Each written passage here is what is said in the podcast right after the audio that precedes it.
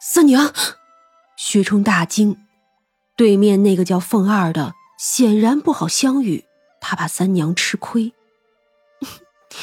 嘘，要相信我。嗯，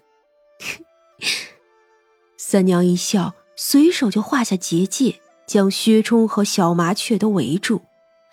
然后三娘又是一笑：“一会儿你要是怕我了，我就把你吞掉哦。”薛冲无语的叹气：“我不会的。”于是三娘又笑了一下，猛然跃起，跃到了半空之中。只见金光一闪，哪里还有三娘的影子？取而代之的是一条威风凛凛的黑龙。他浑身沐浴在月光下，对着那凤二咆哮了一声，真是振聋发聩。薛冲自然听说过所谓的龙吟，可是第一次听到，或者说这不是龙吟，而是龙啸。他此时哪里有什么怕呀？简直已经傻掉了。龙，三娘是龙。是啊，她本就叫龙三娘啊。今日来的地方，他一直怀疑。这里是妖界吗？可如今这不就对上了？那凤二也是眼眶发红，当空一跃，竟化作一只七彩的凤凰，凤鸣一出，就直接冲了上去。薛冲的心都要停跳了，这凤凰浑身的火焰呀！雀儿也是吓得啾啾啾的不停叫，空中的战斗。薛冲真的是看不太清楚，只是时而听到龙吟，时而又听到凤鸣，他看的都要眼瞎了。不知过了多久，听到一声特别凄厉的凤鸣，然后就见那凤凰往下掉了下来。还好他及时拐弯，掉下来的时候重又化作了人形。只是比起刚才来，那可狼狈多了。衣裳破了，头发乱了，手里还捏着一根羽毛。三娘却像是打出了兴致，对着那凤二还吼了一嗓子。凤二都快气死了：“你就是瞎吧！”说罢，狼狈的跑了。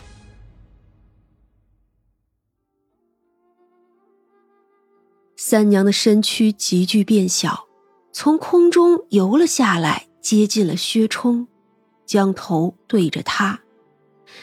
薛冲就笑着伸手摸摸他的胡须，有没有受伤啊？三娘不说话，她渐渐的将薛冲卷起来，变得更小，将龙头放在他的肩膀处蹭了一下。薛冲又摸了摸他的爪子。尖利的龙爪看起来威风凛凛，可这时候变小了，又可爱了很多。它浑身的鳞片光滑耀眼。哎，等等，鳞片！薛冲伸手一看，手腕上那个不就是鳞片吗？还有那黑色的绳子，怎么与三娘身上的鬃毛这么的相像呢？三娘又化回了人形，软绵绵的。薛冲忙抱住她：“哎，受伤了没有？”“没。”“啊，嗯，好困啊，回家吧。”“嗯，回家。”薛冲抱着她，三娘又招来了帆船，带着小麻雀上去了。他们走后。两个侍卫才松了口气。啊，你说这龙族和凤族还真是绝了，一见面就掐。是啊，哎，我跟你说啊，我不是下面飞升上来的吗？你不知道我们呐，哼，还说呀什么龙凤呈祥，哼，真是笑死我了。下面自然说的是凡间，另一个侍卫也笑起来。哎，是啊是啊，不都说那人皇是龙子，那皇后是凤吗？哎呦，我的妈呀，真是笑死我了！人家凤凰一族啊，那凤是公的，凰才是母的。说罢，两个侍卫笑得不行。帆船上，三娘睡着了，薛冲抱着她，看着她美丽的脸，此时又不觉得惊讶了。他好像就应该是这样的。龙啊，他的三娘哪里是什么小妖精，分明就是个神仙。薛冲低头在三娘的嘴唇上亲了亲。帆船回到了无畏馆的时候，天色已经大亮。三娘伸了伸懒腰，与薛冲走了下来。小麻雀已经睡着了。还四脚朝天的，哪里像是个鸟啊！三娘随手把它丢回窝里。小将军该去当值了吧？看看胡大娘做了什么，好歹吃一口。薛冲点了点头。其实他觉得也不必说太多，反正心里明白就好了。于是低头，谢谢三娘，叫我看过这样的景色。这是我这些年过得最有趣的一个中秋。过完了中秋，中午来用餐的人就又多了起来。才过完了中秋呢，那七大姑八大姨的就又有话说了。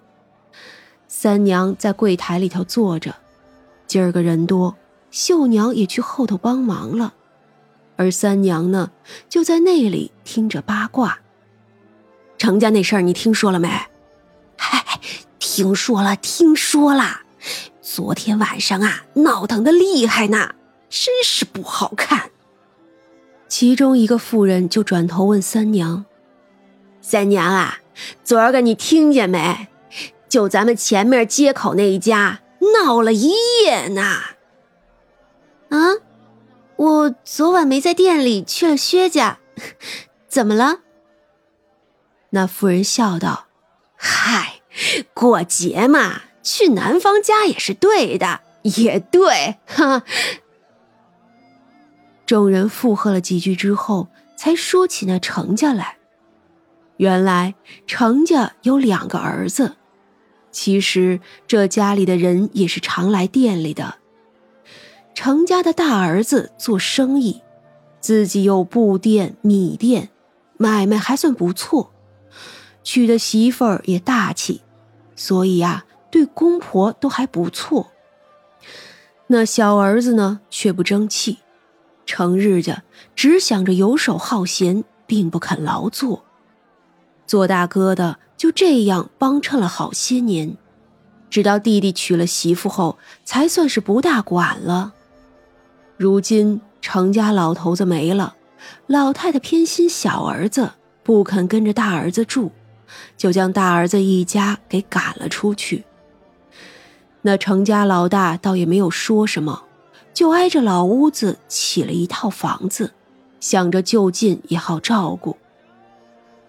依我说呀，就是住的太近了。那程老二不是什么好东西，这成天家呀就想着让哥哥接济。哼，那老婆子也不好。不肯跟大儿子住，却要大儿子每个月给多少钱、多少粮食，那跟这大儿子不是一样的？哎呦，可是不一样！